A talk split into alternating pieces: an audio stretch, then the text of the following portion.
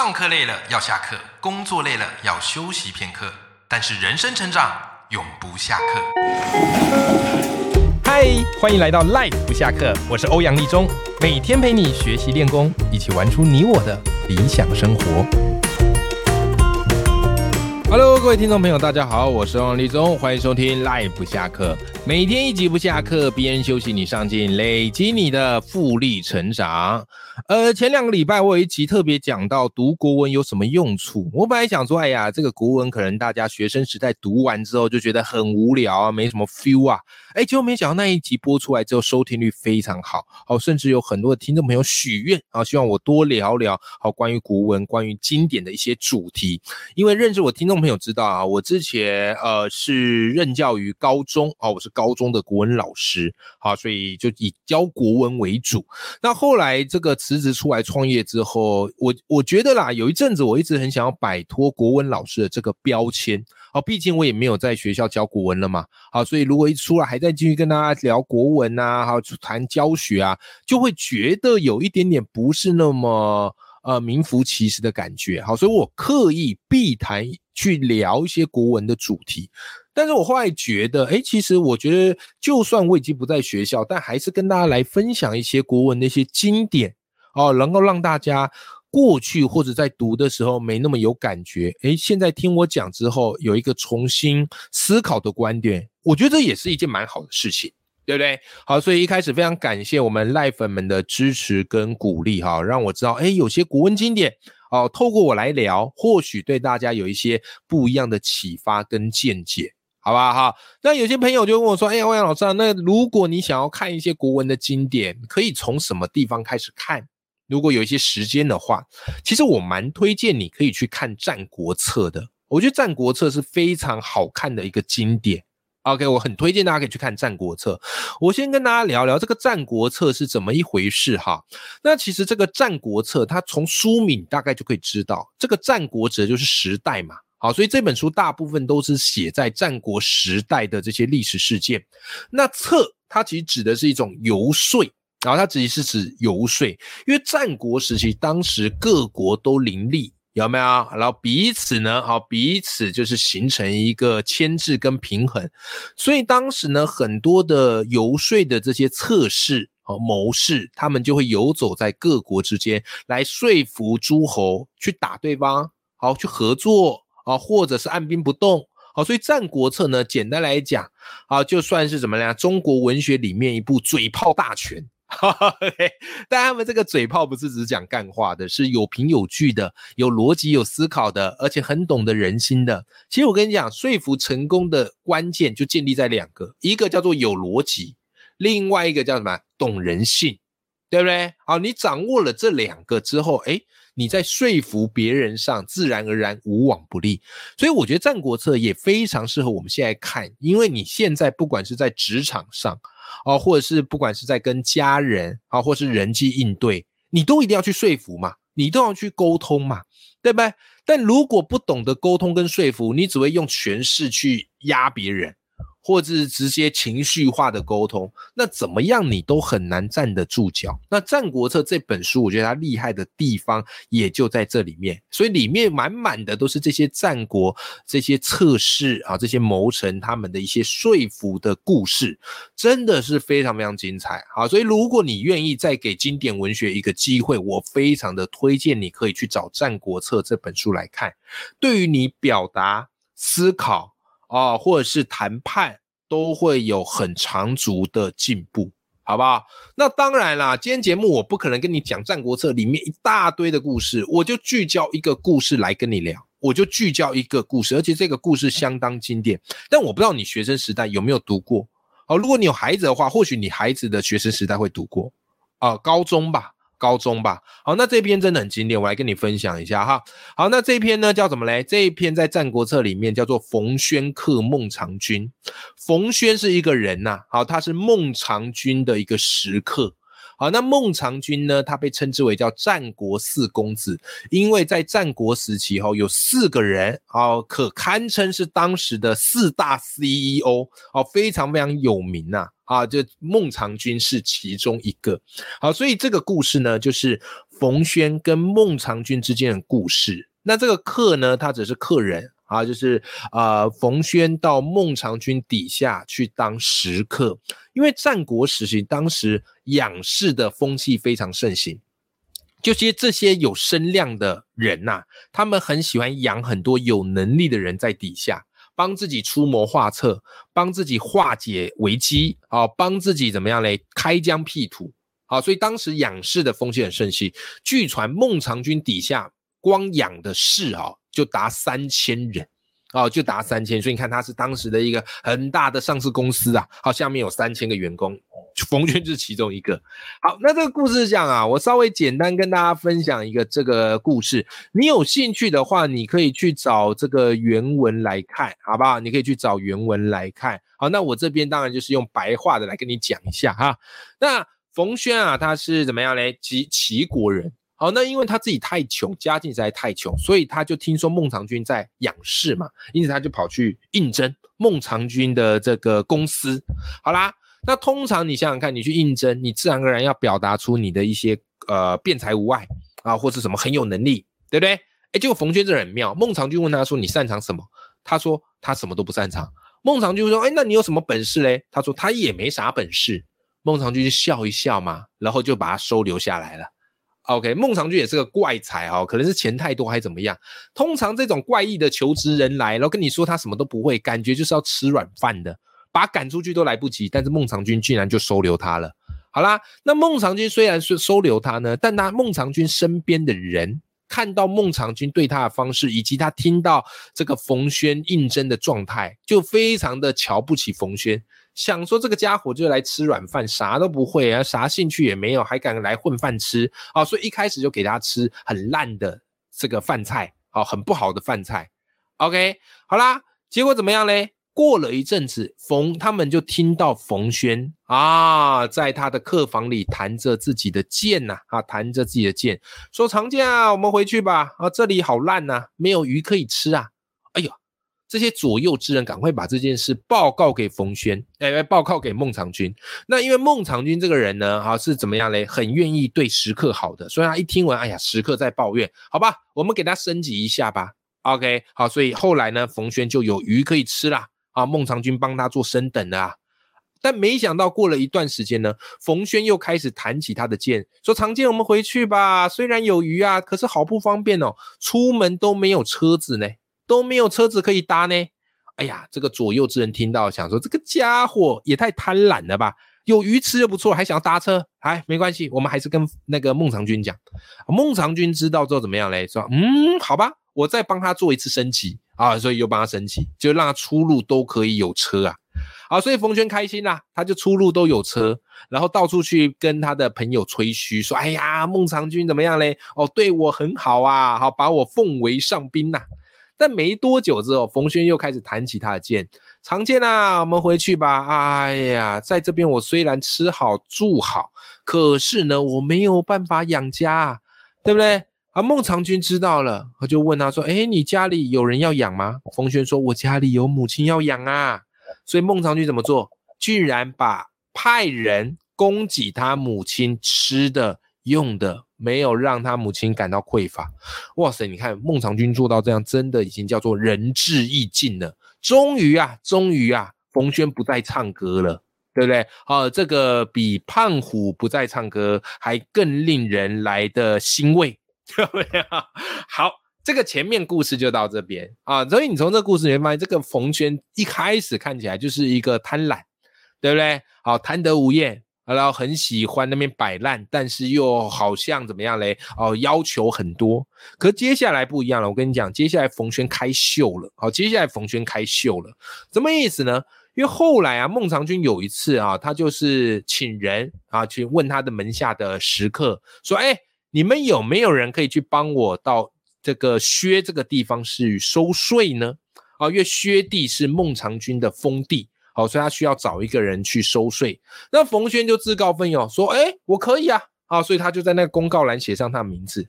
孟尝君看到了，想说：“哎，奇怪，这个人是谁？我怎么没印象啊？”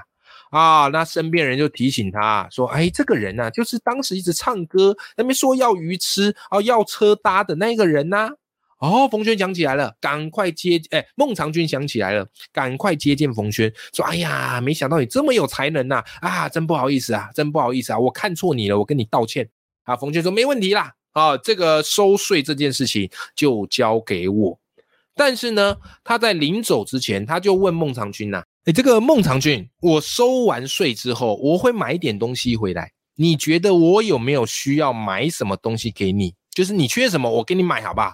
啊，孟尝君就说：“嗯，我也搞不清楚啊，我家什么都有啦，你没关系，你就看吧，啊，你就看，你觉得我家缺什么，你就买什么回来给我吧。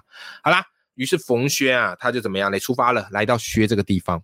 然后他一来到这个地方呢，就百百姓全部找来，有欠钱的百姓全部找来，然后当着他们的面怎么样嘞？说我跟你讲，冯轩说怎么样嘞？这些债券好都不用还了，好都不用还，你们都辛苦了哦，莫忘世上苦人多。所以冯轩就是呃孟尝君决定，就是你们都不用还钱了，好好去生活吧。然后就把这个债券都给烧掉。哇塞！看着薛地的人民傻眼啊，先是一阵愣住，然后接下来爆出如雷的掌声：“万岁万岁万岁，孟尝君万岁呀！”OK，好了，冯轩所以呢就马上又回来了。那孟尝君觉得奇怪，这个人也太厉害了吧？这个收个税都没有人想去，因为毕竟嘛，就是收税不是一件讨好的事情嘛，而且要收很久啊。怎么这个冯轩那么厉害？怎么一下就收回来了？后来孟尝君哎，冯轩他就跟孟尝君说：“我跟你讲，孟尝君。”我帮你买了一个东西，叫做义。孟尝君傻眼，什么叫做义？义是什么？啊，正义的义，公理正义的义。OK，他说我看你什么东西都不缺啊，有珠宝啊，有车马啊，还有一堆美人呐，所以我觉得你只缺义啊，义义就指人民的爱戴。所以呢，我用你的名义告诉薛地的人民，不用还税了啊，然后不用还钱了。啊，把这些债券都烧掉！哇塞，各位，如果你是冯俊，你听到这，哎，如果你是孟尝君，你听到这，你怎么敢想？你想说王八蛋，我叫你去收钱，结果你让我亏钱，对不对？但孟尝君也不好发作，就不太爽啊。后来就说好，你下去吧，下去吧。好，这个就是非常厉、很经典的一个桥段啊，就是冯轩为孟尝君买了义啊，把这个债券都烧掉了。好啦，后来呢，我跟你讲，风水轮流转呐，啊，风水轮流转。后来有一次呢，哈，就是齐王跟孟尝君说什么嘞？好，跟孟尝君说：“哎呀，寡人不敢以先生之臣为臣呐。”简单来讲，哈，这是一个很委婉的做法，很委婉的说法。简单来讲，就是齐王决定要罢黜孟尝君啊，要罢黜孟尝君。所以呢，孟尝君一下曾从当红炸子鸡被打入冷宫啊。OK，再也不是在齐国呼风唤雨去了，他只好默默的回到他的领地，叫做薛地，然后这个地方。只是你知道吗？很有趣哦，就是这个地方呢，他都还没有真的进去，结果没有想到薛地这个地方的老百姓夹道欢迎孟尝君。哦，那孟尝君看到这样的一个空前盛况，他还以为是 Blackpink 来，你知道吗？说哇塞，怎么那么多人要看 Blackpink 的 Blackpink 的演唱会啊？不是啊，原来是来欢迎我的，是不是？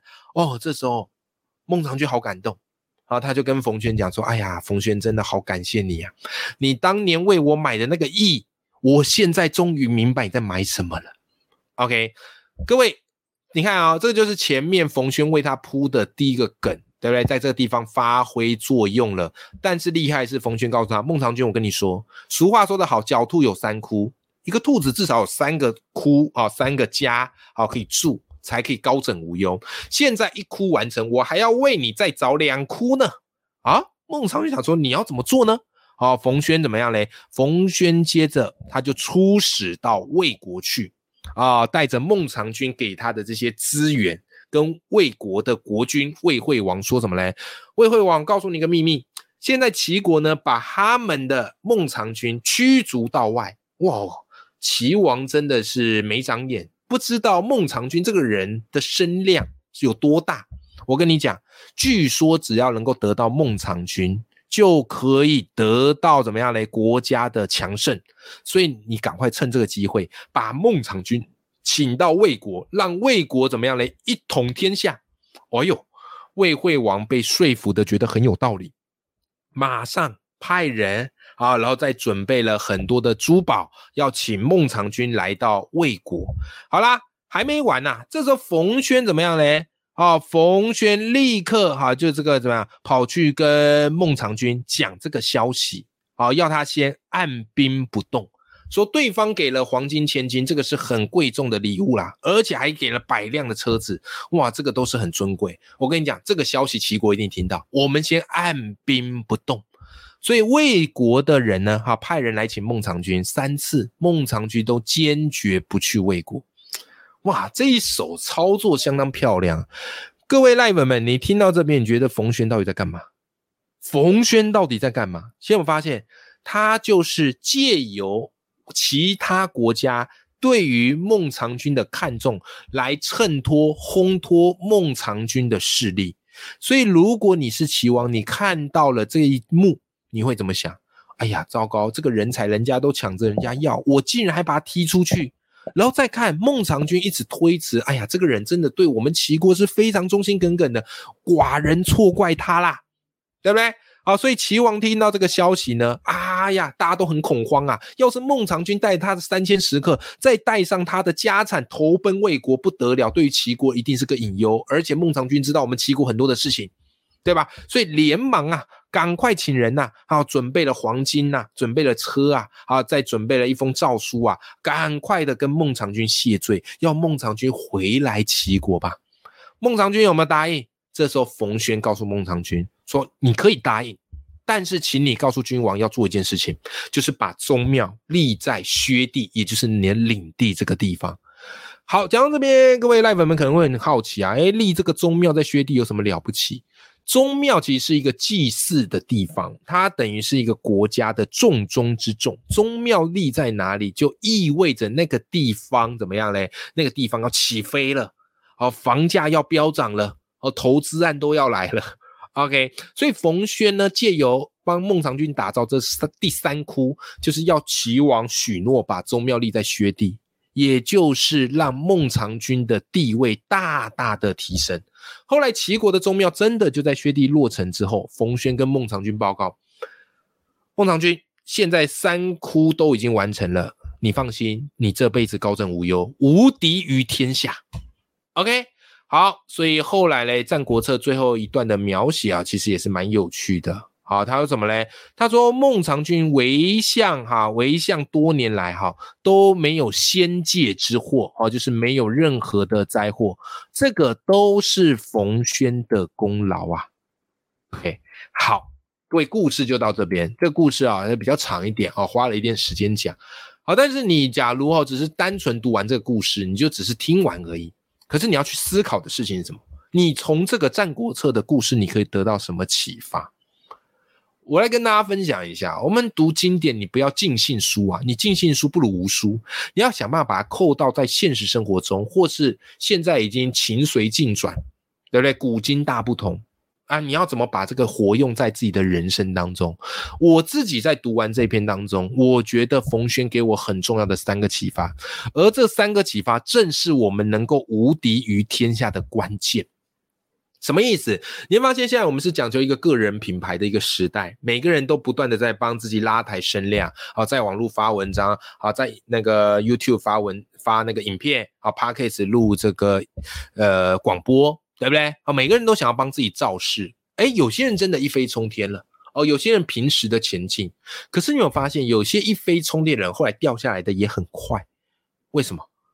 他冲的很快，可是他不知道要怎么样能够维持。那孟尝君、冯轩克孟尝君这个冯轩教的这三招，其实正是让我们声量以及个人品牌立于不败之地的关键解方。什么意思？首先，第一个。你有没有发现他帮孟尝君买义？义指的是民心，对吧？好，所以各位，我们如果要立于不败之地，长长久，第一个就怎么样？你一定要善良，你一定要善良。你善良不能是你的一种人设，你知道吗？如果他是你的一种人设，但你私底下其实不是这样，等到被爆出来，我跟你讲，这个是七伤拳呐，会连本带利的全部把你吞噬殆尽，对不对？好，所以你一定要得到民心，就是你本来就要让自己去善良。啊，然后对别人亲切，对别人友好，维持好的关系，不要到处的去挞伐别人啊，批评别人。当然啦，有些人他们就是属于要用批评这样子啊，来来这个怎么样，让很多人去跟随他啊，这个也是一种经营路线，不是不行。但是有你批评别人有没有风险？你当然有风险啊，别人又不是吃素的，你批评别人，别人是不是反击？所以与人为善。我觉得是我从这个《战国策》里面好学到的第一个关键，所以你看我节目里面，我大部分都是讲好的，有但我人生我们看过很多不好事，我一定看过，但我干嘛要去宣传散播这些不好的事情呢？对吧？这第一个重点。好，再来第二个重点，冯轩的这一手很漂亮啊，就是他跑去魏国，告诉魏国说孟尝君有多重要，然后请魏魏国派人啊，赶快迎接孟尝君回去，让齐国很紧张。这个叫做狭外援以自重，对吧？狭外援以自重。你说你自己很棒，你说你自己很有影响力，谁知道？对不对？老欧卖瓜，自卖自夸。所以最好的方式是什么嘞？让别人来说，或是跟别人来进行同盟，互相的去拉抬一些声量，这是一个很好方式。这个叫做广结善缘。并且让自己的声量拉抬上去，让别人来烘托你的声量，这个我觉得是一个很重要的事情。所以你必须用一个呃，但如果落实在我们个人品牌，我觉得就是一种互惠互利。所以你看，在我节目当中，我常做一件事，第一到三都是我主讲，对不对？但是我知道，光只有我自己讲绝对不够，因为我说我好，你会听的就会觉得我好，但不认识我不知道我节目的，自然而然他们就是不知道我好嘛。所以怎么办呢？很简单，我会去找一些我很佩服的作家啊，我很佩服的人来上我节目，我聊他们的书，我聊他们课程，我聊他们做的事情，我帮他们去烘托，对不对？那我帮他们烘托之后，哎，是不是自然而然，哎，他也会觉得很感谢我，所以也会帮我把节目介绍给他的粉丝朋友知道。那我们是不是就形成一个互惠，对不对？好，这个叫做互相的哄抬，互相的造势。OK，这个也是经营个人品牌啊，不要打一个孤僻啊，或是这个个人战。有时候你要去懂得广结善缘，这个也是很重要的哈。好，再来，各位第三个嘞，第三个也很重要啊。第三个，冯轩不是帮孟尝君怎么样嘞？请立宗庙，对不对？把宗庙立于薛地，让孟尝君立于不败之地。当然啦，这一手如果在我们现在操作该怎么做？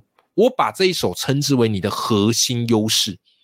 你的核心优势，宗庙就是你的核心优势，它立在哪里？那个核心优势在哪里？你必须要抱着核心优势不放，也就是人们一想到你，自动会连接到你的专长跟技能。OK，这个很重要啊。虽然我们现在都讲很什么斜杠斜杠，对不对？可是你要记住啊，你不要斜杠杠到后来什么都不像，对不对？人们想到你就觉得，哎，你好像会很多，可是不知道哪一个是你最厉害的。OK，这个也是给我一个警醒，因为我是一个很爱跨、愿意尝试的人嘛。但偶尔我也会跨太多，所以冯轩跟孟尝君又让我再回头去想想，我到底我的宗庙、我的核心能力是什么？后来我发现写作跟表达，我就好好的写，我就好好的讲，好好把这些好听的故事、哦优质的观点传递给你嘛，对不对？这个才是我的核心呐，这个才是我一直要去做的事情，好不好？哎，各位。你看我们这样读《战国策》，冯轩科孟尝君，是不是有一点不太一样？是不是很新鲜了？当然，这绝对不是《战国策》这篇文章的原意。可是我喜欢做的就是，我把经典让它跨时空的一个转化，放到我现在啊，这个故事给我的重大启发是什么？对不对？这就是我们在做的事情，这就是我喜欢做的事情，好不好？好啦，今天这集节目希望对你有点启发哦。你以前读冯轩课《孟尝君传》，可能觉得就是一个嘴炮故事，对不对？啊，一个奇葩故事。可是你今天听完之后，你发现，哎，原来这之中有告诉我们如何立于不败之地的一些方法，真的非常的有收获，对不对？那如果你有收获的话，来。我也请你帮我一个忙哈，因为我跟那个未来亲子合作，我们要开门线上课，叫做国文必修课，课程都已经录好了，课程都全部录好了。啊，我们不走木子，就是已经录好了，我们也不管它能卖多少，但我们就觉得很有意义，所以已经录好了。那这个课程预计会有二十四堂。啊，然后总时数会破十二个小时，它会分成两个系列，一个是经典文学篇，另外一个是历史事件篇。OK，刚才我讲的冯轩克孟尝君也在其中之一啊，也是其中一个课堂。但是呢，哎，你到时候如果有机会听我那课堂，跟我这一集讲的又不一样。好，我会融入不同的一些启发跟诠释。OK，那这门课呢，目前正在做问卷调查。好，问卷调查，我希望各位赖粉们好，可以帮我填写这个问卷。